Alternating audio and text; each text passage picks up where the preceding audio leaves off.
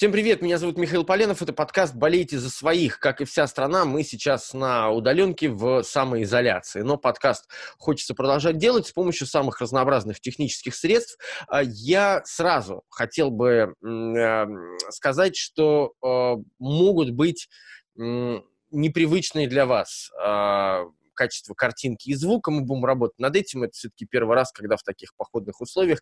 Я, честно признаюсь, блогером никогда себя не считал, поэтому всеми девайсами нужными буду только-только обрастать. Надеюсь, что в дальнейшем будет лучше. Поэтому если качество звука или картинки будет не такое, каким вы привыкли, извините, пожалуйста, мы будем стараться это исправить. А, ну, вот такая вот ситуация. Первый а, подкаст, который полностью записывается из дома. И надеюсь, что в дальнейшем будет лучше. Поверьте, наша техническая часть команды, режиссер, звукорежиссер уже все свои претензии высказали, и все учтено, все будет, все будет меняться.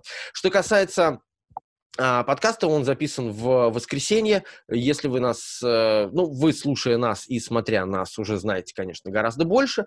Э, что мы знаем на сегодняшний момент э, о ситуации в футболе?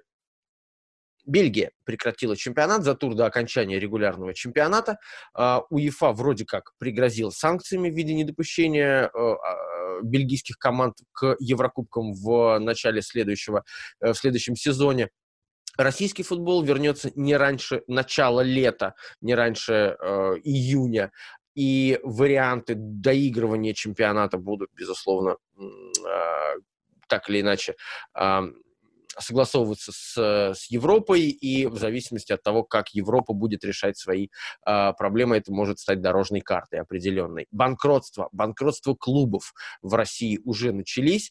1 апреля, не знаю, была ли это шутка, если да, то не очень смешная, появилась информация о том, что а, счетная палата Самарской области провела самого разного рода а, проверки в футбольном клубе «Крылья Советов», и пошла информация о том, что «Крылья» могут перестать существовать, могут быть объявлены банкротом. Потом, правда, эту информацию опровергли, и пока каких-то новых данных, по крайней мере, к воскресенью по этому поводу не поступало. А, в, в, на Дальнем Востоке футбольный клуб «Луч» прекратил свое существование, став одной из жертв, одной из первых ранних жертв а, этого кризиса. Ну, а в Европе уже до этого объявила о, о своем прекращении фут, команда из Словакии, футбольный клуб «Жилина». Я не пытаюсь нагнетать, не пытаюсь сгущать краски, просто констатирую факты. Вот происходит то, что происходит. Российские клубы сейчас живут в реалиях сокращение зарплат. Некоторые, правда, не могут договориться, клубы с игроками не могут договориться о размере и времени э, сокращения зарплаты. Спартак, Уфа, например, решили все вопросы довольно быстро. Э, посмотрим, что будет происходить в дальнейшем в этом смысле. И обо всем этом, конечно, мы будем говорить. Я в, каждой, в каждом выпуске говорю о том, что у нашего подкаста есть почта. Э, подкаст.поленов.собака.gmail.com, э, где вы можете оставлять ваши а, комментарии, ваши претензии по поводу подкаста, может быть, пред, предлагать идеи для а, тем, пред, предлагать идеи гостей. Мы а, все рассматриваем, и сегодня как раз один из таких выпусков. А, сегодняшний выпуск будет посвящен а, теме, которую нам предложил один из наших слушателей и зрителей в, а, в YouTube и слушателей на разных площадках подкаста, где вы только, где вы привыкли слушать ваши подкасты. Олег Сиунов нам написал, он живет в Челябинской области и предложил тему, а, собственно, сейчас он сам об этом и расскажет, что за тема и почему она привлекла его внимание. А после этого ко мне присоединятся Александр Ниценко и Станислав Минин, и мы, собственно, на эту тему поговорим. Добрый день. А, прежде всего, спасибо, что вы внимательно слушаете, смотрите а, наш подкаст. Кстати, интересно, вы его смотрите на YouTube или слушаете как, а, как подкаст, потому что он выходит в двух видах? Да, здравствуйте, Михаил. Здравствуйте. Спасибо, что пригласили даже неожиданно для простого любителя футбола оказаться в подкасте с такими людьми, как Михаил Поленов, как э, Александр Ниценко, Станислав Минин. Ну, в принципе, подкаст смотрю на YouTube, потому что более воспринимаю видео, конечно, формат видео подкастов. Слушать не всегда приходится, дел много, все равно отвлекаться приходится. А выделить часик-другой на то, чтобы посмотреть какие-то еще подкасты, помимо вашего, то есть лучше видео. Но вы редкий человек, у которого сейчас много дел. А, сейчас, когда вся экономика, вся страна замерла практически, да весь мир что там, а у вас все хорошо в этом смысле? Работа есть, все нормально? Да, в этом плане работа как бы у меня сезонная. То есть я геолог, работаю mm-hmm. в артелях. Ну, круто. И сезон, по, по сути, должен в мае начаться. Должен поступить в апреле вызов. Надеюсь, что ничего не отменит с этим делом. Маленькая артель у нас работаем маленьким составом. Дай бог, чтобы все было... все будет в порядке. Дай бог, чтобы все было хорошо. Пускай будет работа и занятия, и, соответственно, естественно, а, возможности к нормальному существованию. Давайте поговорим о теме, которую вы предложили. Я ее пока не озвучивал. А, предлагаю это сделать вам. А, почему именно эта тема и, может быть, э, какие-то ваши соображения по этому поводу? Да, ну тема, в принципе, она на поверхности лежит. Э, мы регулярно сталкиваемся с тем, что э, футболисты нет-нет да зажигают свои яркие карьеры в молодом возрасте. Тот же самый Кильян Бапе, тот же Эрлин Холланд. Буквально 19-летние парни, а уже один чемпион мира, а другой колотит голы, как в австрийской Бундеслиге, так и в немецкой уже, mm-hmm. собственно. Плюс течение жизни, конечно, заставляет обращать внимание на молодых э, игроков. Вот смотрите, мы сейчас по телевизору наблюдаем часто старые выпуски, то есть тех футболистов, которые тогда играли. Mm-hmm. Ситуацию в настоящем мы уже видим, что сейчас происходит. А вот заглянуть немножко в будущее, это как раз то, что в нашей ситуации сейчас можно сделать. И такие игроки, как сейчас появляются, очень интересно было бы наблюдать за их карьерой. Кто дальше сможет выстрелить. А, я надеюсь, что мы вас э, не разочаруем в этом смысле, и как понимаете, тут такая штука, мы а, можем говорить об этом, наверное, просто часами. А, каких-то футболистов, наверное, мы уже кого-то видели, а, кого-то, например, Ансу Фати уже в Барселоне даже успел забить, и не однажды. Кого-то еще, может быть, толком не видели, кто-то играет вообще за океаном. Вы сами за кого болеете? Какая команда вам симпатична? Я так понимаю, что что-то красно-белое, да? Да нет, это просто футболка сборной а, России. Россия, да. Символика сборной России, mm-hmm. да. Ну, а в принципе, болею за лондонский арсенал. О, красно-белое, я же говорю, красно-белое. Нулевых. Кстати, кстати, команда, которая и тренер э, Арсен Венгер, который э, работает с молодыми, умел, может быть, лучше всех в мире.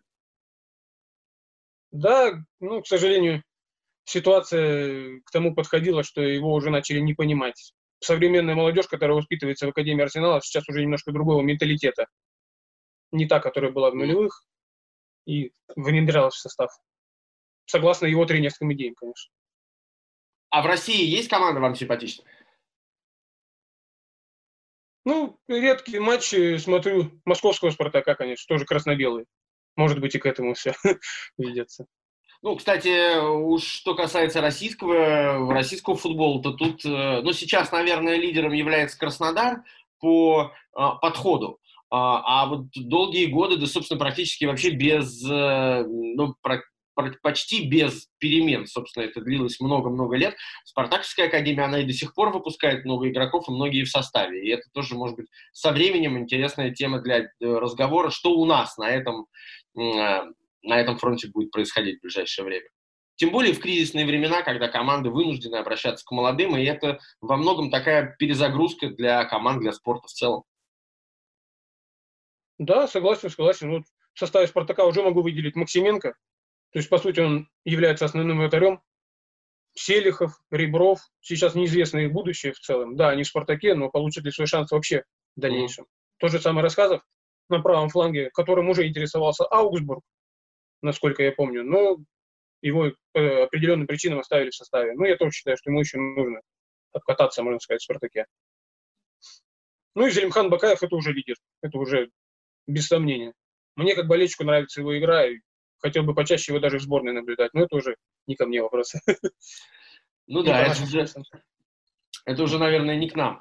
А, Олег, спасибо вам большое за то, что нашли время с, пообщаться. Я надеюсь, что вам в итоге понравится наш подкаст и а, мы не разочаруем вас выбором а, будущих молодых звезд. Если у вас будут возникать еще темы, и тут я обращаюсь и ко всем нашим зрителям и слушателям, мы всегда открыты для предложений. А, почта та же, а, подкаст.поленов.gmail.com. Оставляйте там ваши рекомендации, советы, идеи, может быть, даже гневные какие-то, может быть, ну, разные, короче, какие есть. А, спасибо большое. Мы начинаем, и я надеюсь, что вам понравится. Спасибо, Олег. Итак, как и обещал Александр Ниценко, Станислав Минин э, в сегодняшнем подкасте. Коллеги, добрый день, привет. Как самоизоляция проходит? Добрый. Ну да, вот. нормально, нормально проходит. Хочется в бой уже. Я стучу копытом. Хорошо, что оно не в кадре. Ну, я если буду стучать копытом, меня соседи испугаются, но всегда готов, да. А, давайте сразу к э, теме, которую нам предложил а, один из наших э, зрителей, Олег Сиунов. А, это тема молодых талантов, которые завтра, может быть, уже станут э, большими звездами. И тут, наверное, мы должны немножко пояснить, что под понятием больших талантов, от которых мы ждем как бы какого-то шага завтра, это те, кому сейчас лет, наверное, 17 а, может быть, 18. Ну, то есть не те, кто... Многие из них еще не на виду. Многие фамилии прозвучат для кого-то вообще первый раз. Поэтому надо быть, наверное, к этому готовым, что мы будем говорить не о тех, кто вот прям гремит уже сейчас, а будет греметь, может быть, завтра. Да? Ну, я думаю, что Стас точно не согласится, потому что Ансу Фати-то уже гремит, и Камабинга гремит, ну так, в хорошем смысле. А, да, тут они, они разные, они разные, да, они разные. и так или иначе обо всех что-то, что-то где-то кто-то слышал, ну, э, это и хорошо, что они разные. То есть это показывает о том, что процесс неравномерен. Угу он по-разному развивается. Если в Голландии э, парней в 16-17 лет уже впускают в основные команды, то, например, даже в Аргентине, даже в Аргентине, там игрок вроде Паласиуса может по-прежнему играть во второй команде Сан-Лоренс. Давайте по порядку. Это правда, мне тут нечего особо добавить. Угу. Давайте мы постараемся сегодня как можно... Мы составили некий список, а, попробуем как можно больше зацепить, хотя, честно говоря, мне кажется, что можно устроить многосерийный сериал, а, многосерийный фильм или даже целый сезон сериала по поводу молодых талантов. Их действительно сейчас много и есть что сказать. Давайте про Ансу Фати начнем, потому что один из тех футболистов, который в этом сезоне уже успел много чего добиться. Ну, по крайней мере, установил несколько рекордов, а, забивал голы, выходил на замену, забивал через 6 минут в Памплоне это было, забивал, когда выходил в стартовом составе. И, в общем-то, казалось, что, ну, может быть, не, не совсем правильно. То есть, в общем, короче говоря, Фати — это как раз уже тот футболист, который на виду прямо сейчас, вот в этом сезоне. Ну, все, ну, э, мне кажется, все, все козыри да. на руках у Стаса. Так что пусть Стас и рассказывает, тем более он испанец. Да, потому что так нет, просто у Ансуфати у него э, была очень хорошая яркая осень, и на самом деле он не первый такой игрок Барселоны, у которого получился там яркий август и осень. Мы можем вспомнить Мунира Эль-Хаддади, который примерно в том же возрасте, ну, постарше он был, конечно, он дебютировал, о нем тоже сразу заговорили, как о будущей звезде. Все, и сборная Испании поспешила э, там каким-то образом его уже затвердить э, тогда в молодежной команде, ну, чтобы он уже был вписан в систему. Э, но дело в том, что просто Ансу если бы это произошло с ним, э, скажем, лет 6 или 7 назад, э, то он однозначно, мы могли бы предположить, что он будет развиваться в Барселоне, все зависит только от него. Сейчас не все зависит от него. Многое зависит от того, э, по какому пути в принципе пойдет Барселона. То есть если это будет команда, которая по-прежнему станет покупать звезд, Неймара менять на Горизмана, еще покупать кого-то, то Ансу Фати, вне зависимости от его таланта, будет просто не очень много э, пространства и времени для того, чтобы раскрыться. Рано или поздно ему придется сделать, наверное, то, что сделал сейчас Карлес Перес, э, перейти в какую-то другую команду. То есть он очень талантлив, с ним надо работать, потому что он сырой. Например, э, он в одном из матчей, который Барселона проиграла Леванте, э, он играл, должен был сыграть важную роль, он провел много игрового времени, но он показал, что он сырой игрок. Он еще не может брать на себя э, решение каких-то больших задач, он еще не может брать на себя ответственность. Он по-прежнему игрок, с которым должны работать не только тренер, но и партнеры на поле. И для этого ему нужно больше времени. Есть ли у него это время в Барселоне? Наверное, не всегда. Стас. Вот это проблема. А то, что он один из талантов, безусловно. Можно зацепиться сразу, и мне хотелось бы тут ваше мнение услышать по этому поводу обоих, потому что вот тут фраза прозвучала о том, что что должен он делать, что он может делать, вот ожидания какие. От этих футболистов, как кажется, сейчас нужно ожидать вспышек и яркости. Но не будет Фати или Паласиус или кто бы то ни было там, Себастьяна Эспозиту, тянуть на себе большие клубы. В 17-18 лет это невозможно. Их задача сейчас как раз себя демонстрировать, проявлять, тащат пусть другие, а игровое время, сколько бы его не было, это возможность прежде всего э, себя зарекомендовать, правильно? Ну, если что не присоединиться, ты понимаешь, что просто ты, когда говоришь об игроках Барселоны, да, они не могут тянуть. Но если мы говорим с тобой про чемпионат Франции, про чемпионат Нидерландов, там эти ребята не просто тянут. Это ну, ключевые стержневые игроки. Это вопрос чемпионатов, это вопрос клубов, которые решают собственные задачи по продвижению молодых талантов и дают своим проспектам э, игровое время. Поэтому, мне кажется, здесь надо отталкиваться от того, за какие клубы они играют, потому что в Пари Сен-Жермен, к примеру, тоже огромное количество супер молодежи. А только мы видим, что там Кристофер Кунфу уже уехал там э, в Бундеслигу. А, мы видели, как скитался там э, по клубам там, Жан-Кристоф Бейбек в свое время, и вообще сейчас огромное количество молодых талантов есть в Париже, но они не играют, потому что там Кавани, Неймар, Ди Мария ну, да. и Мбаппе. Угу. А, Стас, подытоживая разговор про, а, про Фати. Сейчас Барселона, мы, во-первых, мы вообще не знаем, куда двинется мировой футбол. Что с ним будет, например, когда все это закончится, и каким будет кризис, потому что у Барселоны сейчас свои собственные проблемы, игроки сокращают зарплату на 70% для того, чтобы жизнедеятельность клуба поддерживать и так далее. А, будущее э, Фати, естественно, зависит во многом э, от, э, от этого. Но от того, как, как будет развиваться клуб, не только он, но и клуб. Но э, чем он силен, по-твоему, особенно? Вот что можно выделить как его такие ключевые фишки?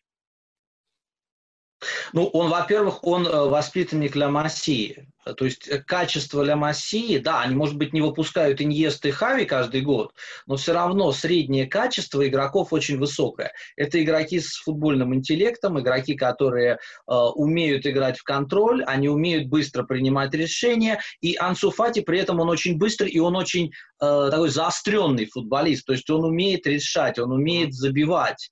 Э, то, что отличает его, например, от э, из мадридского Реала, у которого проблемы с реализацией. У Ансу Фати нет проблем с реализацией. То есть он умеет это. У него огромный набор качеств, его просто нужно играть. Это единственное, что ему нужно. А так он обладает, по-моему, всеми навыками, э, которые может дать Академия Барселоны, но кроме того, что у него просто нет опыта. Угу. А, Саш, ты заговорил про голландский чемпионат. А, мы в этом списке, собственно, когда готовились к подкасту, выделили двух футболистов, играющих э, в разных командах, в Аяксе и в Эйндховене. А, Аякс и его а, поход за кубком прошлогодний, он вообще, ну, как бы создал такую команду ну, почти легенду. А, хотя, если не по результату, то, по крайней мере, по игре и по вере в себя. И, собственно, очень большую роль играла молодежь, и про молодежь голландскую, про молодежь Аякса, и вообще про подход к воспитанию и набор талантов, собственно, знают все давным-давно. Вот сейчас мы к двум фигурам обратимся. А, можно ли говорить о том, что оба а, этих футболистов, которых сейчас пойдет речь, если их назову, это продукты одной системы? Но если рассматривать как систему голландский футбол, который, безусловно, дает огромное количество игрового времени молодежи, то, безусловно, можно так оценивать. Я в этом году регулярно комментирую обзоры голландские, ну, то есть через тур а, примерно. Поэтому я этих ребят хорошо знаю, о которых мы сейчас будем говорить. То есть, uh-huh. в принципе, имею представление о том, что они показывают, и в общем и целом, безусловно, но голландский футбол – это вообще проспекты, проспекты, еще раз проспекты.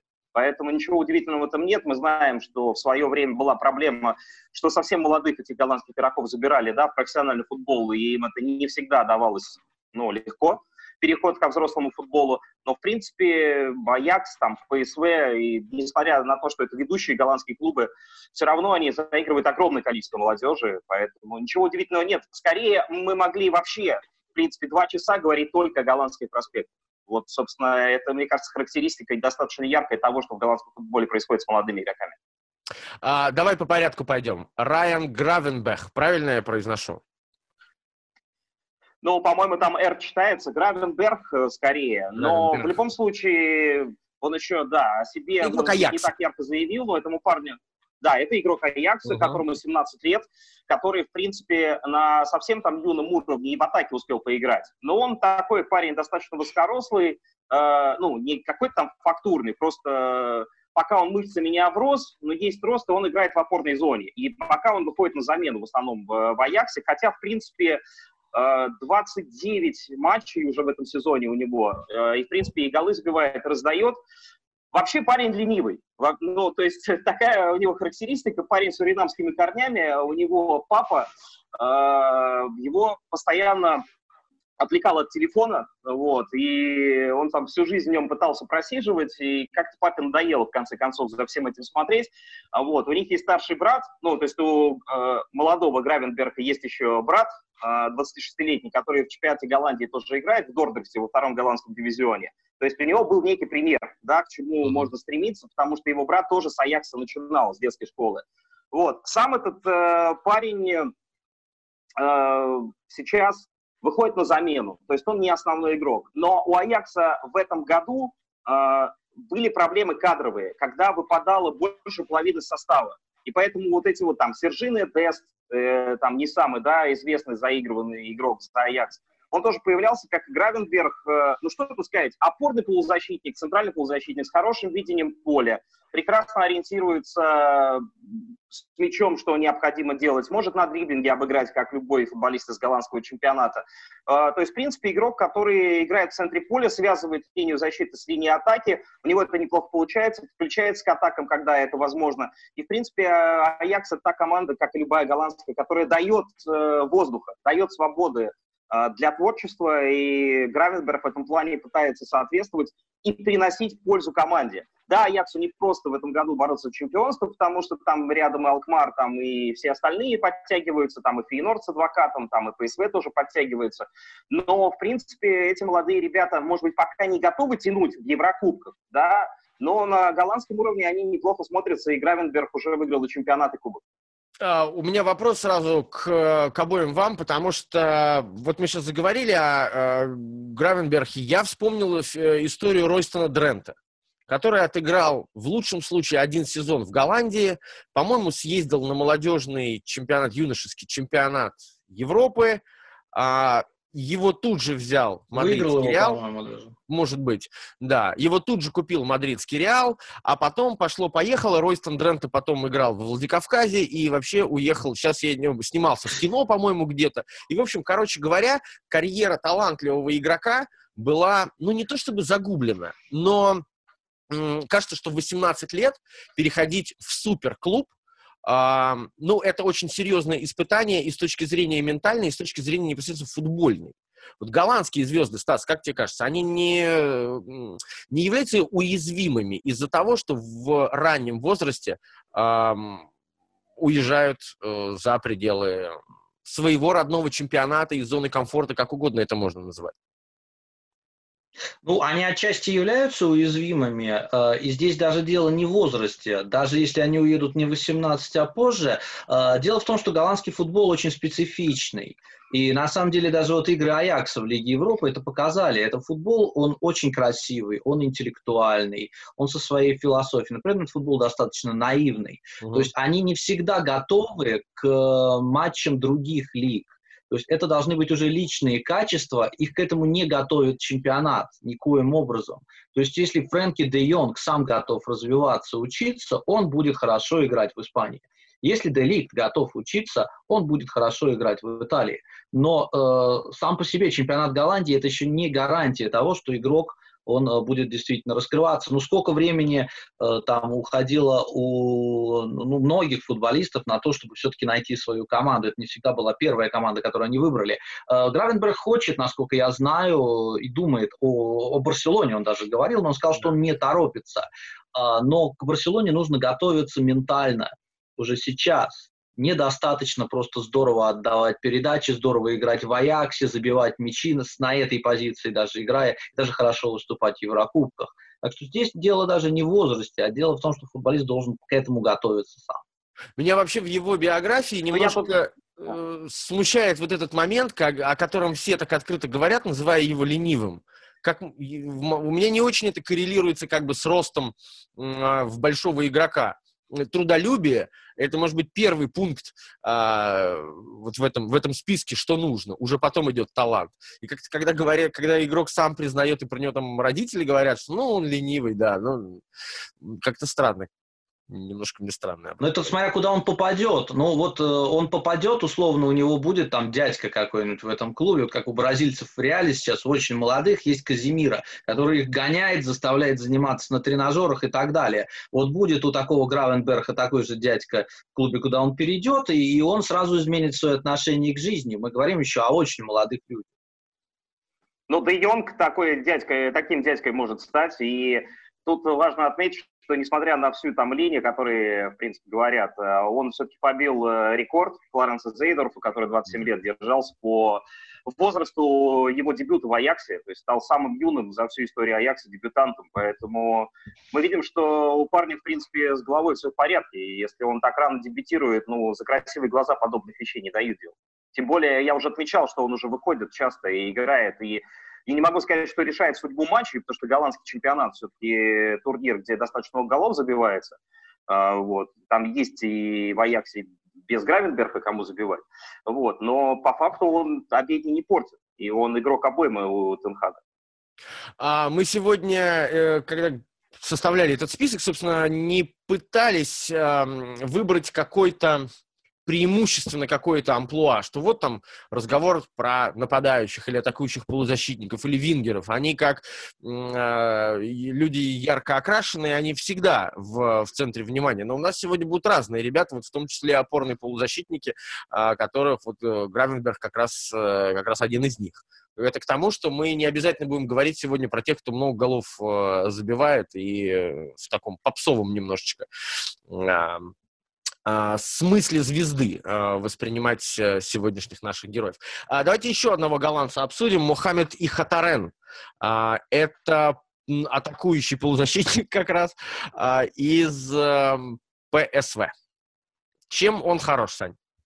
Ну, но я могу сказать, что я же специально его лоббировал в этой десятке, потому что ты его сначала туда не особо пытался включать.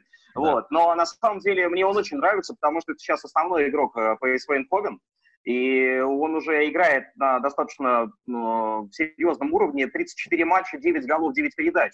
То есть Катарен – это человек супер техничный, uh-huh. который может обыграть один в один, который играет действительно на позиции атакующего полузащитника, либо справа на фланге. Ну, там все зависит от э, того, как э, его используют. Понятно, ПСВ проблемная команда, она уволила Ван Гомеля, пришел новый тренер Эрнест Фабер, и все равно Мохаммед Хаттарен по-прежнему играет в этой команде. Чем он крут? Ну, во-первых, он крут тем, что он играл в сборной Нидерландов э, два года назад на чемпионате Европы до 17 лет, и эта самая сборная Нидерландов э, сумасшедшим образом прошла группу. Она обыграла Германию, Испанию и Сербию с общим счетом 7-0.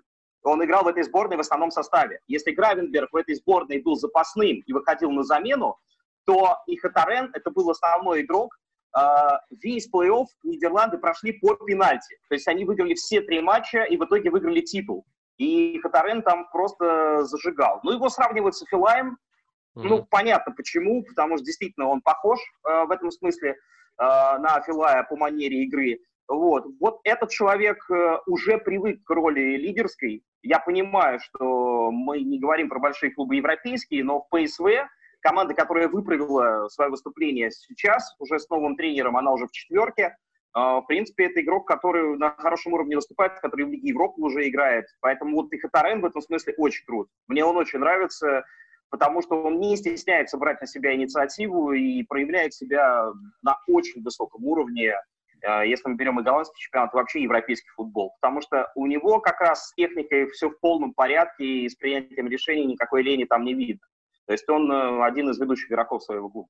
Ну и он, кажется, вот исходя из того, что удалось э, там про него прочитать, он достаточно спокойно так стоит на, на ногах, у него нет никаких, э, ну, по крайней мере, из того, что он говорит. Когда в 18 лет, а ему совсем недавно исполнилось 18, он рассуждает настолько здраво, ну, как бы это говорит о том, наверное, что мозги на месте. И какой-то там супер самомнение, которое очень часто убивает э, и мешает очень сильно. Нет, Стас, ты не согласен? Ну, он летом сказал э, журналистам, давая интервью, это будет мой сезон, запомните. То есть это вот вариант скриньте, да, а, да как ну, в Твиттере. Ну, все слышал, заскринили, да. это действительно Да, это сезон, в котором он раскрылся, раскрывается, и уже летом говорили о том, что Челси и Манчестер Сити особенно им интересуются. Э, ну, э, сейчас вот мы не знаем, как все сложится, будут ли действительно покупать молодых игроков, и вообще Сити сможет ли кого-то покупать, и нужно ли будет им кого-то покупать. Э, но интерес, он показателен. И э, о Ихатарене говорят, что это футболист, который, несмотря на... Это Ван Бомел еще говорил, который был тренером э, ПСВ в начале сезона и в прошлом сезоне. Он говорил, что Ихатарен э, не по возрасту принимает решения. И играет так же, как он играл в командах юношеских и молодежной. Э, это показатель очень высокого уровня, во всяком случае, э, очень хороших перспектив. Если в 17 лет – ты можешь управлять игрой, а он играет на позиции, где нужно управлять игрой, э, это говорит о многом. Но опять же, это чемпионат Голландии. попадет в Англию, это будет совсем другая песня. А, вот давайте, знаете... Я просто добавлю, да, что да. Он, еще, он еще просто 6 лет говорил, что в основном составе будет играть, поэтому по поводу скринить, он еще предлагал это в совсем юные годы. Когда еще, может быть, не, не, не было понятно, что такое скринить. Э, хотя 12 лет назад, ну да, наверное, трудно было представить. А, давайте мы, знаете, о чем а, поговорим а, с, а, следующей темой. А, опять же, оттолкнувшись от одной из фигур, я бы хотел поговорить о роли клубов, в больших клубов, клубов грандов, насколько они бывают полезны и насколько они бывают губительны для молодежи. Вот об этом поговорим прямо сейчас. Мы продолжаем. этот подкаст «Болейте за своих». Станислав Минин и Александр Ниценко сегодня. И мы говорим о молодых талантах. И, э, Стас, сейчас одним из э, клубов, которые, ну, довольно активно ведут себя на рынке юношеском, я не знаю, можно ли так вообще сказать, прилично ли это, э, является мадридский Реал. У него очень и очень много молодых игроков сейчас есть. А, тот же а, Кубо, да, а, японец большого таланта. Вот сейчас зимой купили еще и Рейньера. Бразилец э, или Рейньер, как правильно? По-моему, Рейньер просто. Я не, не знаю, честно говоря. Вот когда речь идет о бразильцах, ну, если Неймар, пусть будет Рейньер. По-моему, Рейньер, его так вот на французский лад э, надо читать э, с сохранением. Но это не, не, не принципиально, понимаем, о ком идет речь. Да, а это еще один молодой футболист, которого покупает мадридский Реал. Сейчас мы о, о нем, как об игроке, поговорим. А вот пока давай э, просуждаем немножечко на тему подхода, который Реал... Э, демонстрирует в последнее время достаточно, достаточно серьезно, агрессивно скупая молодых игроков. А, кого-то в стартовый состав, кого-то в аренду. Того же Реньера, например, купили и оставили во Фламенго для того, чтобы он доиграл а, сезон. И, а, там, Не, он сейчас в Кастилии уже. А, уже в Кастилии, да? Он в Кастилии. А, он, он, он забил два мяча. В марте пардон. успел забить два мяча за Кастилью. А, вот это... Так его как раз не оставили мы знаем еще, что мы знаем еще, что, что несколько игроков молодых и, может быть, уже игравших в основе Реала а, играют в других командах, в других чемпионатах даже. То есть у Реала растет поколение. Что он э, смена? А, что э, можно ли здесь найти какое-то желание уже сейчас строить команду на будущее? И вот это все звенья одной э, цепи, все, все эти молодые таланты, которых сейчас Реал так активно скупает.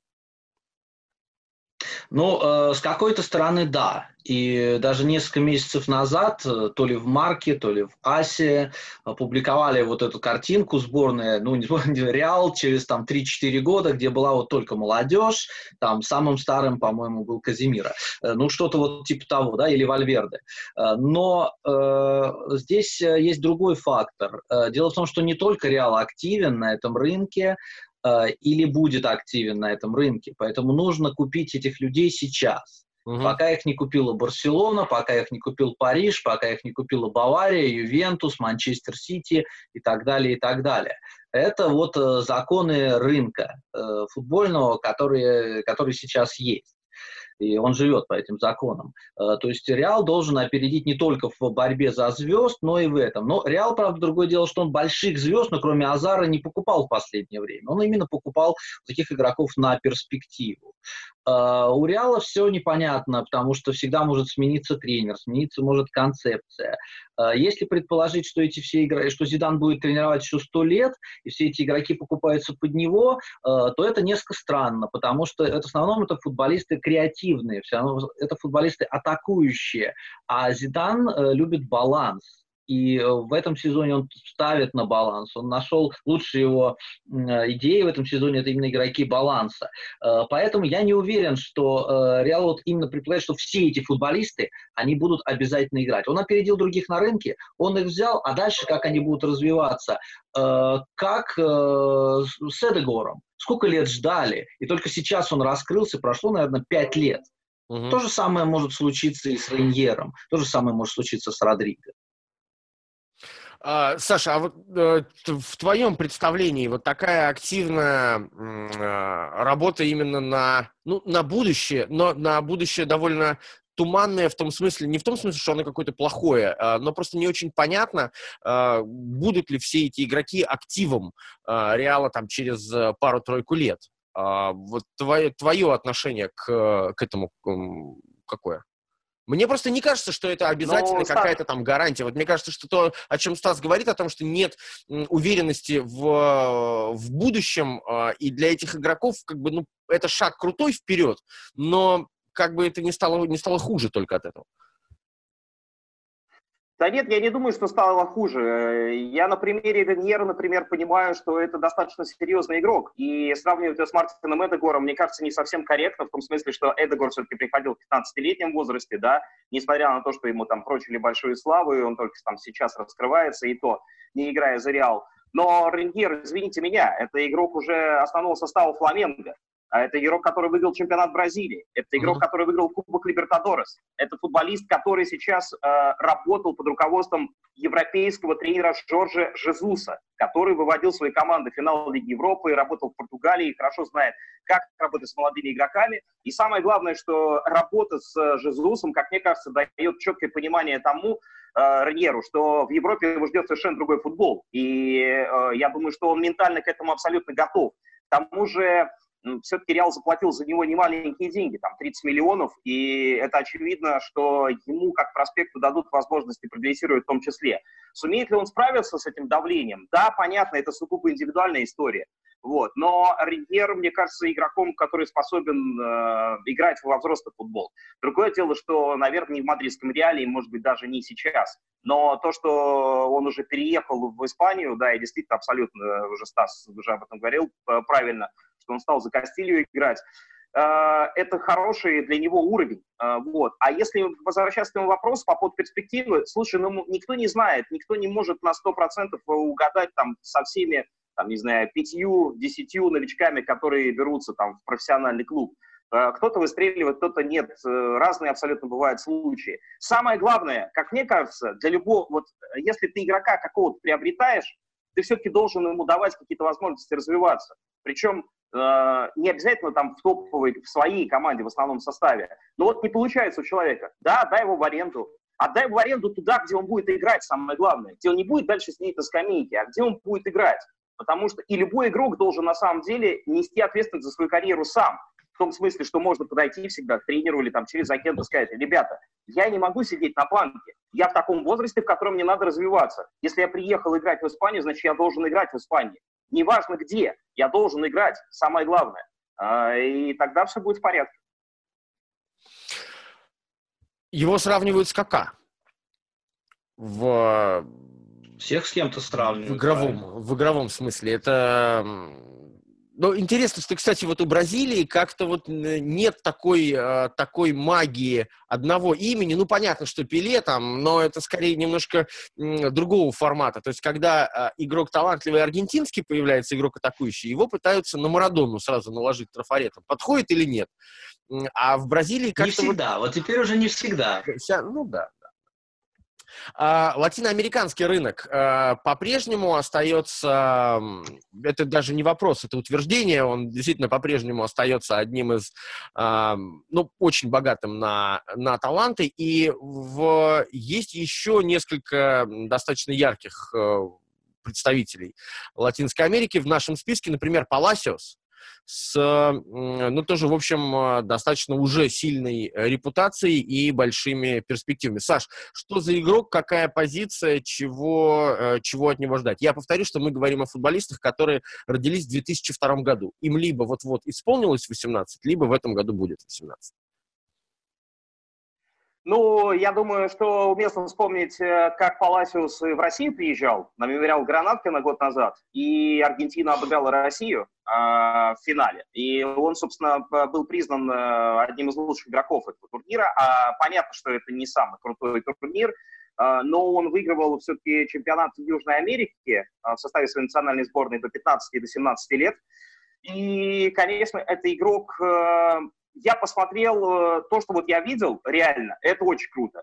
Потому что у него сумасшедший дриблинг, причем дриблинг у него такой, что он э, принимает совершенно неочевидные решения, когда двигается с мячом, э, и ну, соперник просто не готов. Он просто деклассирует соперника. То есть у него так работает голова и хорошее видение поля, что он может из ситуации, когда он, например, где-то заперт на фланге, отдать такую разрезающую передачу, или исполнить, я не знаю, там, парашют на совершенно противоположный фланг, а, который дойдет до адресата. Но это очень круто. А, то есть это парень, который, вот, мне кажется, играет во взрослый футбол. То есть у него нет э, ситуации, когда он не знает, что сделать с мячом. Да, он может ошибиться, да, передача может не дойти, но его голова работает э, очень сильно. Э, он играет в глубине поля, э, то есть он такой, ну, я не могу сказать, все-таки он больше, наверное, игрок созидательного плана. В плане там отбора я не знаю, но южноамериканский футбол не всегда дает возможность там э, отбирать мячи, да, то есть развиваться именно в этом. Но в плане креатива сумасшедший абсолютно парень, и то, что я видел, я вот тоже очень хотел про него поговорить, потому что я его видел на одном вот до 17 лет на этом турнире южноамериканском. Mm-hmm. Он просто попадался мне на глаза. Я уж тогда вспомнил, что вот сейчас мы за ним, ну, начали о нем говорить, там, готовиться к эфиру, да, и мы поняли, ну, я понял, про кого идет речь. Он очень крутой. Но вот Стас правильно говорил, он пока не играет за Сан-Лоренцо. Но мы понимаем, что южноамериканские команды, а мне чемпионат Аргентины в этом году доводилось комментировать несколько матчей, и включая, кстати, Сан-Лоренцо, там все-таки обоймы сумасшедшие. Там э, команды в Южной Америке, которые играют, например, Кубок Либертадорес или Кубок Судамерикано, могут выставлять один состав на чемпионат, а через три дня выставлять совершенно другой состав на ну, вот эти кубки. И поэтому там большая обойма всегда. Но Паласиус с его талантом однозначно не задержится в Южной Америке. Мне кажется, это очень крутой игрок. Вот. И ну, данные у него сумасшедшие. Стас, есть что добавить? Я бы вот что сказал. Да, э, дело в том, что вот ты говорил, что сравнивают в э, Аргентине с Марадоной, э, но за последние 20 лет появилась еще одна фигура, это не Месси, э, с которой сравнивают э, многих талантливых атакующих креативных футболистов. Это Хуан Раон Рикельми, конечно. И вот его сравнивают с Рикельми, и это и хорошо, с одной стороны, потому что Рикельми был гениально одаренным, креативным футболистом. Хорошо с одной стороны, плохо с другой. Рикельми это архаичная абсолютно фигура по своим функциям. Это Энганчи такой классический, связующий игрок между атакой и полузащитой. Э, таких игроков ну, в Европе э, просто нет, они теряются. Они теряются, потому что они не отрабатывают в обороне. И Паласиус, понятно, что это тоже еще, это не табула раса, то есть это не абсолютная э, чистота, ну, вот э, белая доска, на которой можно писать, это тоже игрок, который много умеет. Но если он приедет в Европу, он будет трансформироваться, и как он э, вот эту мутацию переживет, э, вот это э, большой вопрос. То есть всем бы хотелось, чтобы такие футболисты играли, потому что это волшебные совершенно игроки. Но у них на самом деле не всегда получается играть, потому что от них нужно еще что-то, еще что-то, чего нет. Сейчас мы все переживаем своего рода мутацию э, в, домашних условиях. Э, мутируем в тапочки, захватывают ноги наши. Но вот, вот Саша подготовился, Саша в рубашке, в отличие от нас. Мы, как я не знаю. а, ладно, а давайте Нет, дальше. Обычно, когда человек в рубашке, обычно низ, ниже шорты, обычно ниже шорты. В лучшем случае. В лучшем случае. А, давайте, а, давайте поедем дальше. И я хотел бы вот а, про кого сейчас поговорить. Эдуардо Камовинга. А, игрок... Тоже, с, безусловно, очень яркий и несколько... Э, ну, про него говорят уже не, ну, не, не первый день. То есть про него э, нельзя сказать, что вот он сейчас вышел на там, передовую. Про него уже несколько, ну, может быть, не лет, но год-полтора уже, в общем, он на виду. Я согласен, да, действительно он на виду, он в прошлом году 7 матчей провел в чемпионате, в этом сезоне, с учетом того, что команда выступала и в кубковых турнирах, и в Лиге Он за Рен играет, правильно? 30 матчей. Да, он за Рен играет, и он не просто играет. А, э, во-первых, это э, первый игрок в топ-5 европейских чемпионатах, который 2002 года рождения стал играть на профессиональном уровне. Там история с ним связана очень понятная. Э, Рен возглавил Жюген Стефан, сейчас это один из самых крутых французских тренеров, который работал со второй командой Рена. И он этого Камовинга прекрасно знал, потому что в Рене тот уже находится на протяжении более чем пяти лет. Сам он парень из Анголы, он приехал играть там во французский футбол, и его уже заиграл Сальвен Риполь за молодежной сборной Франции. Он уже один матч э, отыграл. Почему? Потому что почему он не сделал этого раньше? У Камерунга не было французского паспорта. Он получил uh-huh. его в течение последнего года. И поэтому они могли его наконец-таки заиграть. Камерунга это сейчас один из самых крутейших талантов, э, очень пластичный, как и любой африканец.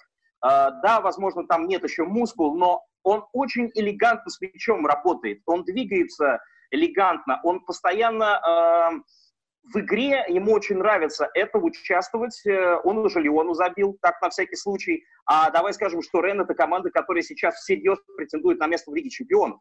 То есть, да, она не будет ни второй, ни первой, но за третье место идет борьба, и Рен явно выглядит э, командой, которая способна в этом, на этом третьем месте финишировать. Рен уже обыграл Париж в этом сезоне. Рен – команда, которая выиграла Кубок Франции в прошлом году. И э, это очень крутой проспект.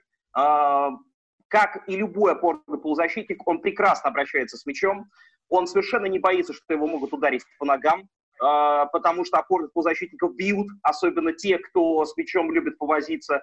Но Камовинга не передерживает мяч, это абсолютно командный игрок. И могу сказать, что такую историю, просто рассказать коротко, уволенный из поста президента клуба э, Оливье Литанг э, был человеком, которому ставилось вину в числе тех причин, приведших э, к увольнению, то, что он не сумел для Рена в долгую сохранить Камовинга. Потому что э, Стас наверняка читал, Камовинга очень хочет купить мадридский Реал. И, соответственно, э, так составлен плохо контракт Камовинга, что Рен уже может потерять его в конце года. Он не сумеет его сохранить. И Литангу ставилось в вину, в том числе и вот это очень плохое составление контрактов, потому что ну, для Франции Камовенга это супер крутой проспект. Это uh-huh. самый юный игрок в истории Рена, который сыграл там в 16 лет с копейками. И, конечно, футболист крутой, занимался дзюдо, у него дом сгорел, э, когда они во Францию через запятую. Ну да, не, но он занимался дзюдо, потом принял решение играть в футбол, но так просто. Э, забавная история, что там парень начинал жизнь заново, можно сказать, во Франции, когда из Анголы перебрался вместе с семьей. Вообще, кстати, это может сейчас прозвучать немножко дико, но говорят, что в Анголе э, растет э, яркое поколение. Ну, понятно, что в стране, в которой, в общем, средний, средняя продолжительность жизни мужчины зачастую с 40 лет не преодолевает, а, просто потому что там болезни и, к сожалению, много войн. И, в общем, конечно, футбол ангольский — это отдельная история, но говорят, что сейчас там в хорошем смысле всплеск а, молодых талантов, и Камовенга, наверное, самый яркий представитель, но не единственный. Но это любопытно. Кстати, опять мы говорим... Да, но он том, при этом еще уже француз. Ну, уже француз, да, да. А, опять мы говорим да. о том, что молодого игрока, большого таланта уже опять хочет мадридский Реал. Где-то это было. Кстати, ну да, вот это важная тема, потому что как раз Камовинга, потому что я тоже его видел, конечно, не так часто э, смотрю Рен, как Саша, но видел Камовинга э, в игре. Это как раз уже сейчас тот футболист, который может э, в системе Зидана работать. То есть Зидану нужны такие вот all-around э, players в центре поля, которые могут и прессинговать, и мяч держать, и помогать в атаке, и помогать в обороне. Вот Казимира Вальверде, и нужен третий. Вот Камовинга прекрасная, по-моему, возможность. Я, кстати, бы отметил, что он из школы Рена, еще в свое время, когда в Испании играл Ясин Браими, э, алжирский футболист, о нем была история, он вообще в Париже родился, но его родители настояли на том, чтобы он прошел именно школу футбольную Рена, потому что в Рене заставляют еще учиться в школе, а не только учиться футболу. И, насколько я знаю, Камевенга, он продолжает учиться, он сдает экзамены, то есть он еще и э, вот человек, который хоть не хочет развиваться только в каком-то одном направлении, он хочет быть полноценной личностью. Э, это тоже очень важно. И это, кстати, сказывается и на трудовой этике, то есть он не раздолбай скорее всего. Э, прекрасный игрок, я бы очень хотел его видеть э, в реале на самом деле, так что Литанга могут ругать, но я вот его ругать не буду за это. Не, я просто добавлю, что Камовинга уже в свои 17 лет умудрился быть признанным э, лучшим игроком французской лиги 1 по итогам месяца. Да, То это есть, было в августе э, прошлого знаете, года, да? Это очень крутое. Да, это очень крутое достижение. В конце концов, Рен и за Суперкубок Франции играл, потому что, да, Кубок выиграл. То есть там очень большое количество игровой практики, и uh-huh. он получает. Поэтому тут я со Стасом э, согласен, и действительно он учится в школе, он постоянно там экзамены сдает, отвлекается на это. Раздолбаем его точно никак нельзя назвать. Он очень крутой игрок для своего возраста. Тащить Рен, но в Рене играют очень солидные игроки. Там играет сборная Сенегала, это Мбайн Янг, лучший снайпер сборной Сенегала на данный момент, то есть один из лидеров команды. И в Рене играл Усман Дембеле, Вообще Рен это супер вообще команда, в которой очень много разных проспектов появляется. Я помню очень крутой игрок Поль Жорж Энтеп. Uh, он очень круто. Он не хуже Дембеле стартовал, но потом он уехал и потерялся. Вот кто не прошел uh, вот эту всю uh, историю с... Так. Соответственно, тот, кто не прошел всю эту историю с адаптации, те потом возвращались, пытались каким-то образом реанимировать карьеру вроде Антепа, и у них э, в этом смысле не все получалось. Но Камовенга, мне кажется, это тот человек, которого все нормально с головой, и как с адаптацией он все прекрасно понимает. То есть человек так ворвался, и это не авансы. То есть я бы хотел сказать, некоторым игрокам мы с вами авансы раздаем. А Кабабенга это игрок, которому пока не надо никаких авансов раздавать. Он свое место готовый. получил не авансом. Угу. Он реально заработал его. Это важно. А, э, есть еще одна тема, я хотел бы ее как бы в отдельный блок такой, что ли, выделить. Это тема англоязычных игроков. Тут не только англичанин, но будет у нас и американец. А, а пока давайте в Италию. А, и о нападающем а, Интера Себастьяно Эспозито. Правильно я ударение ставлю, да? Эспозито. Эспозито, да. да. Он в нынешнем сезоне уже успел забить, и это был такой достаточно э, красочный э, эпизод, когда он праздновал потом с мамой, и все это было, все это было так круто. И вот в нынешнем Интере, ну, понятно, что мы остановились на, на середине сезона, на разгаре сезона. Вот в нынешнем Интере кажется, что, ну, сейчас вообще не до молодежи. А, идет строительство команды, которая строится во многом за счет готовых зрелых игроков, таких как а, Лукаку а, и прочих, как бы не до экспериментов. Сейчас о другом немножко речь. Или это не так? Ну, в общем, это так. Э, и он забил свой гол и попал в команду тогда вот в том матче с Дженуа, когда Лаутаро Мартинес не мог играть, mm-hmm. а у Интера в общем очень небольшой выбор нападающих. И при этом Конте хочет играть с двумя нападающими. Там Политана не, у Конте не закрепился, он ушел сейчас в Наполе. И э, то есть вот пришлось, выбирать было не из кого. И поэтому поставили парня, который уже и раньше появлялся в Интере, то есть он всегда, он в академии, у Интера одна из сильнейших академий в Италии, то есть там качественные футболисты, которые потом просто разбредаются по другим командам. Как правило, то, что в Интере нет никакой последовательной политики наполнения стартового состава и вообще тренерской политики. А, но сложно сказать о его перспективах именно в Интере. Но то, что это игрок, который может э, раскрыться в большинстве команд той же Италии, это совершенно очевидно. А там, может быть, и вернуться в Интер. Я просто не думаю, что сейчас он даже в следующем сезоне, да и при всех трудностях, которые сейчас в Италии вообще есть, э, что можно что-то говорить о его самых ближайших перспективах в Интере. Но mm-hmm. это очень хороший нападающий. Правда, он себя проявил в молодежных командах всех уровней.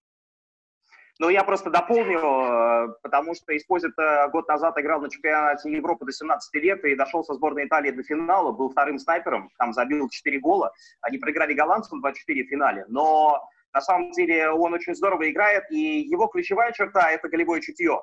А, и самое главное, он очень быстро принимает решения в штрафной площади. Вот он игрок штрафной. Вот те голы, которые я видел его на молодежном уровне, это, по большому счету, умение открыться, умение побежать на добивание, найти возможность отправить мяч в сетку. Неважно, причем там речь не идет о каких-то супер каких-то эффектах действиях или там эффектах гола. То есть это такой рабочий форвард, не зря его с Йовичем сравнивали, собственно, в прошлом году. А, который там в Реал перешел, да, и блистал в Айнтракте. Собственно, Эспозито и дебютировал, по-моему, за Интер как раз в матче с Айнтрактом в Лиге Европы. Так что я могу сказать, что это очень хороший игрок. И, кстати, он воспитанник даже, ну, Интера, понятное дело, но он вообще из Бреши. Вот. Ну, понятно, что все топовые итальянские клубы собирают, в общем, по всем городам, и мы понимаем, что этих там в примавер, э, в примаверах этих, да, итальянских играет достаточно большое количество футболистов. Так что использовать это, мне кажется, может, действительно, я согласен со Стасом в этом плане, что может действительно развиваться в любой итальянской команде, если это не топ-клуб, да, если ему будут доверять, потому что потенциал у него действительно огромный. Ну а потом путь молодого итальянца э, иногда бывает тернист и не очень предсказуем, не очень привычен, потому что тот же Никола Дзаньоло, например, в сборную попадал, не сыграв ни одного матча за э, основную команду, э, за Рому. Но настолько его хорошо знал и э, верил в него Манчини, что вызывал его в сборную без э, игровой практики постоянной за клуб. Э, так что э, я, я не намекаю на то, что карьера Эспозита может пойти так, она может пойти как угодно. И, конечно, в такой команде, как Интер, сейчас это непросто. Пробиться в состав и получать игровое время трудно, конечно. Мы продолжаем и говорим о талантливых игроках 2002 э, года рождения, чья звезда, э, может быть, взойдет в будущем сезоне, а чья-то уже взошла. А, и давайте поговорим немножечко о футболистах э, с английским акцентом. Джейден Санчо – один из ярких примеров того, как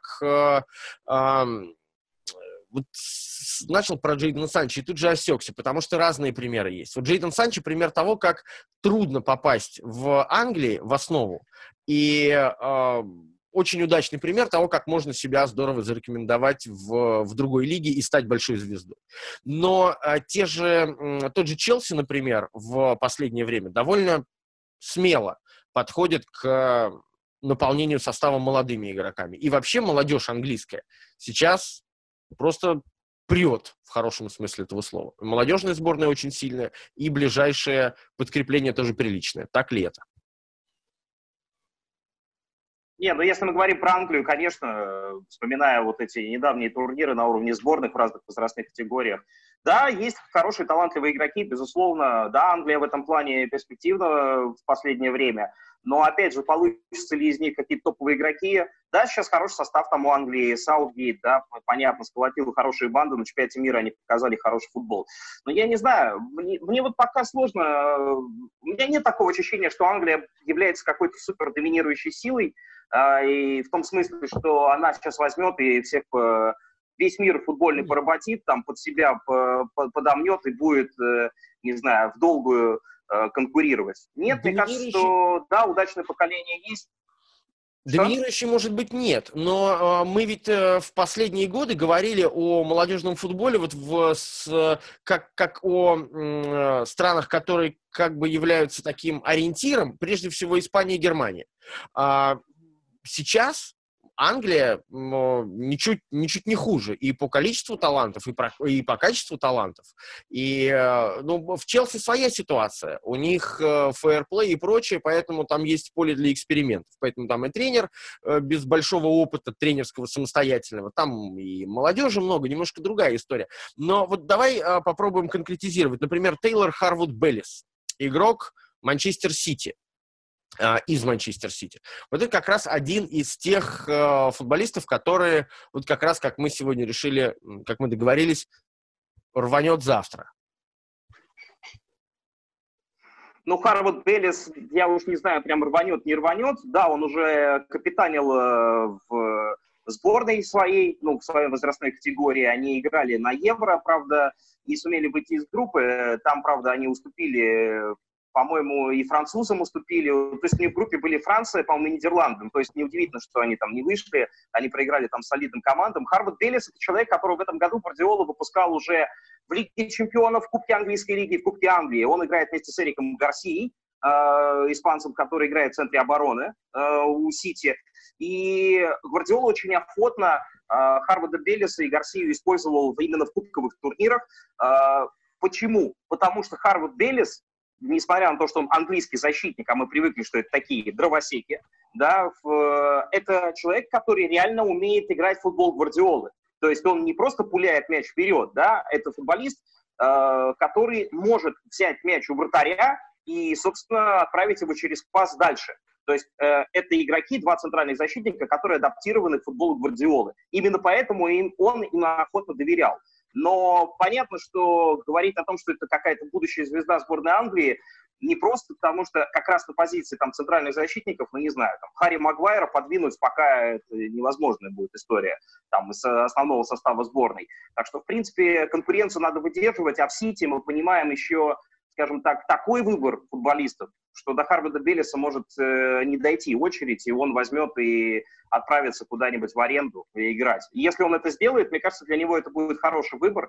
А так, да, потенциал хороший, метр восемьдесят восемь, центральный защитник, ну, такая классика английского жанра, казалось бы, но адаптирована к именно к футболу Гвардиола. И в этом, собственно, его и главный плюс. А, Стас, э, наша любимая тема, мы любим, конечно, коллег подколоть. Представляешь, какая круть? А, защитник, который может принять пас от вратаря и отдать пас вперед, это уже выдающийся защитник для Англии. Но вот здесь речь не идет о том, что он выдающийся, а о том, что есть свой парень, которого можно в этом футболе воспитать. На самом деле я бы не стал э, недооценивать талант английских футболистов ни в коем случае. Э, здесь проблема у них всегда да, десятилетиями э, была не в игроках, а в школах. Э, то есть они в Гаррете Бейли не могли рассмотреть э, атакующего скоростного игрока несколько лет. Они из него делали вообще непонятно что, пока, наконец, его в Тоттенхэме не увидели, что он может. И это Бейл. Э, то есть и в защитниках это не всегда дровосеки, то есть они могут уметь еще что-то, нужен просто тренер, и нужна система, которая будет это качество у них развивать. Если Харвард Бейлис в Сити, в нем будут это развивать. Если он идет в аренду в условный Уотфорд, там, или я не знаю, куда-нибудь, какой-нибудь Хренингем Сити, то да, то там э, он, э, да, там будут его использовать как э, микроскоп, которым забивают гвозди, и из него ничего не получится. Мы будем говорить, может быть, о другом сегодня футболисте, который выбрал не Арсенал, не Арсенал, даже не Арсенал, а Валенсию, то есть другой несколько футбол, другую страну. И Санчо, о котором ты вспомнил, он ушел играть в Германию. Это не значит, что он не хотел бы играть в Англии, но в Германии он получит возможность развиваться уже сейчас и прийти в качестве топ-игрока уже в топ-клуб английский, Э, которые, конечно, не играют уже примитивно, эти топ-команды английские, они играют в классный современный футбол. Э, то есть э, вот я еще просто пару слов скажу про Харвуда Беллиса. Вот мы говорили про Камавинга, который не раздолбай. А вот Харвуд Беллис, как рассказывают, он, у него как раз вот есть эти черты вот таких молодых английских футболистов, которые у них называют big time. То есть это футболист, который может э, игроку из другой команды, бедному игроку, сказать, что, напомнить, сколько он сам получает денег. Э, то есть вот такое бахвальство им свойственно. Тут надо и с головой тоже работать, и не только с техникой, с футбольными качествами. Ну, сейчас финансовый кризис пощипает Харварда Беллиса наверняка. Сейчас будет не, не, не до этого. Будет, будет хвастаться, сколько ему срезали. Стоит профессию плотника, да. Да. А для того, чтобы стать дровосеком, английскому защитнику надо идти в Ноттингем Форест, наверное. Там много леса. А, давай, Стас, как раз про того, которого ты вспомнил уже, футболист, который ушел в Валенсию из Арсенала, а, Юнус Муса. Необычная ситуация, честно говоря, когда в подобном, а, в подобном возрасте на уровне а, вторых команд а, происходит подобный переход из одной страны в другую. Это, в общем, из одной культуры в другую, это, ну, такой достаточно резкий ход. Ну, он был бы, понимаешь, в чем дело? Э, то есть он перешел вот именно в такой период безвремени в Арсенале. То есть если бы это было при классическом Арсене, Венгере, он никуда бы не ушел. Он бы остался в Арсенале, он получал бы игровое время. Через какое... Вот прошел бы год, он получал бы игровое время, Арсен бы ему это гарантировал. Потому что Арсен в лучшие свои годы, он всем давал играть всем давал, всех пробовал. А, сейчас и э, в Арсенале уже летом говорили, что это большая ошибка отпускать Мусу в Валенсии. Он пока, конечно, ни в какой Валенсии не играет. Он играет в Валенсии Местали, ему 17 лет, но при этом это здоровый большой парень, темнокожий, э, который играет на позиции атакующего полузащитника, но может, конечно, делать в полузащите абсолютно все. Отбирать, атаковать, раздавать э, передачи. но просто здесь не повезло Арсеналу что этот парень у них оказался вот именно сейчас. Было бы это лет пять назад, он, скорее всего, никуда бы не уехал.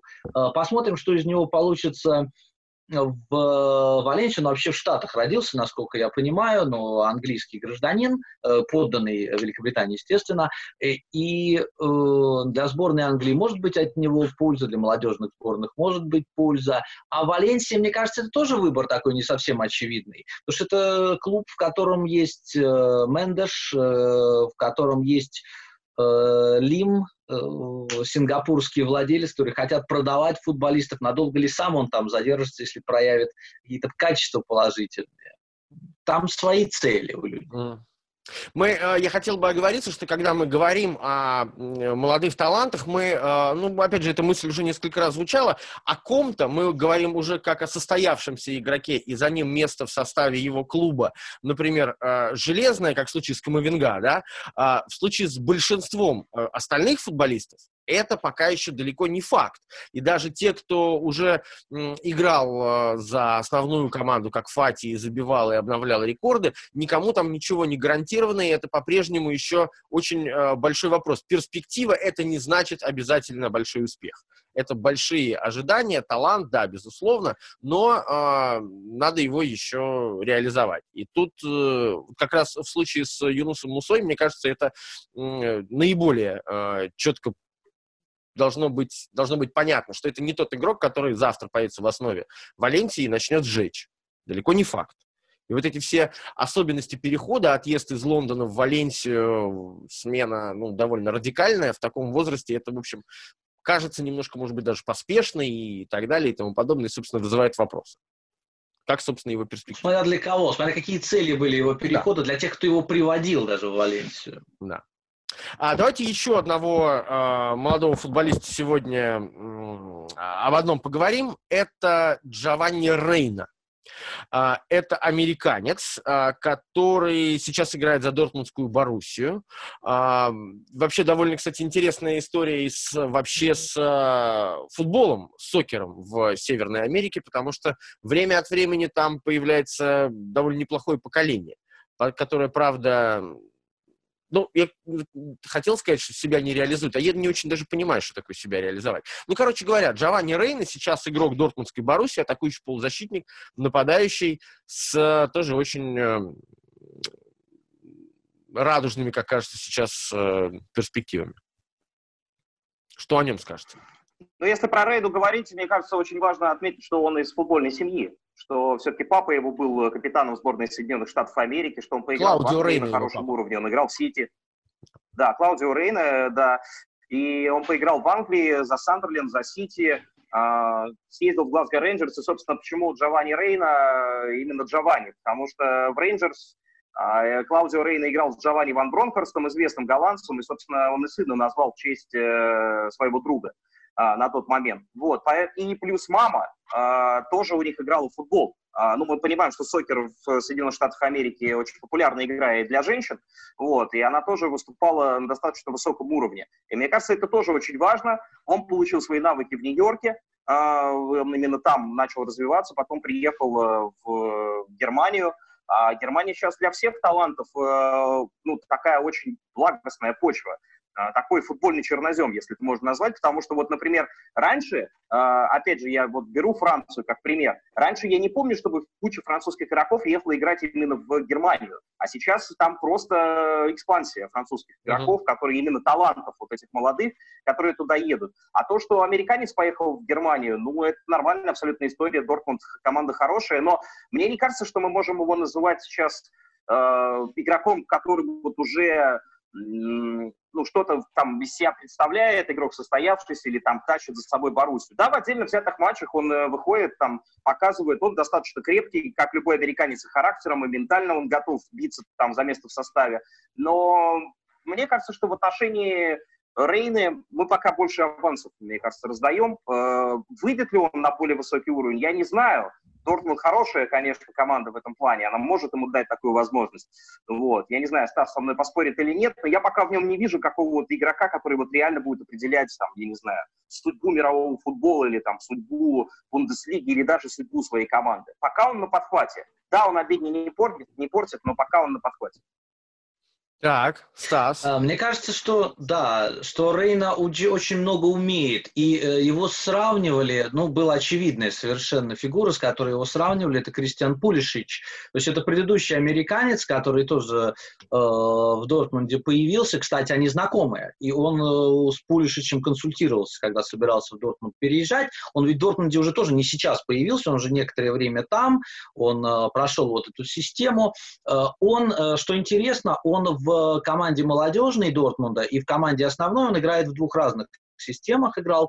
То есть э, сейчас тренирует Дортмунд э, молодежный, довольно известный специалист э, Михаил Скибе, который тренировал в свое время сборную Германии, очень недолго, правда. Э, вот он сейчас на подхвате в Дортмунде, в молодежной структуре. Они играют 4-1-4-1, он играет одного из двух вот этих центральных выдвинутых вперед полузащитников. Угу. А Фавор играет сейчас 3-4-3 в Боруссии в основной, и там у э, Рейны, он, кстати, уже 8 матчей провел в Бундеслиге, но в основном на замену, естественно, выходя, э, и он получает место одного из э, вот крайних нападающих вингеров, вот как угодно их называйте, то есть вот он в этой атакующей тройке. Ему нужно пространство, безусловно, в этом смысле он уязвимый игрок, потому что любого игрока можно пространство лишить, но, опять же, в Германии хорошее движение, и там есть пространство, и там игрок может себя показать и раскрыть. Он очень молод. Он, мы, кстати, вот сегодня, э, да, мы говорили про игроков на разных позициях, но у многих из них характеризует то, что они разносторонний, креативный, даже защитник центральный, который умеет играть хорошо в пас. Э, так и тут. Тут здесь очевидный игрок, плеймейкер, э, эм, который может действовать на разных позициях. Он не цепляется за какую-то одну. Нельзя говорить, что он будет решать какие-то судьбы, потому что у нас на глазах просто эксперимент. Вот как с любым молодым футболистом. Э, но то, что он очень талантливый, он очень перспективный, он тактически адаптивный игрок и гибкий, это видно уже сейчас.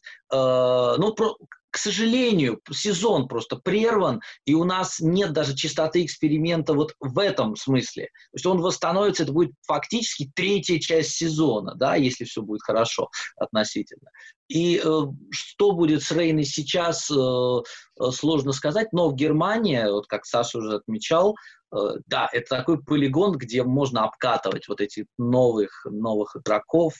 Рейна очень хорошую команду а, нам надо быть готовыми с вами, что а, нам достанется от зрителей и слушателей, что мы не поговорили про этого, про, про того и вообще...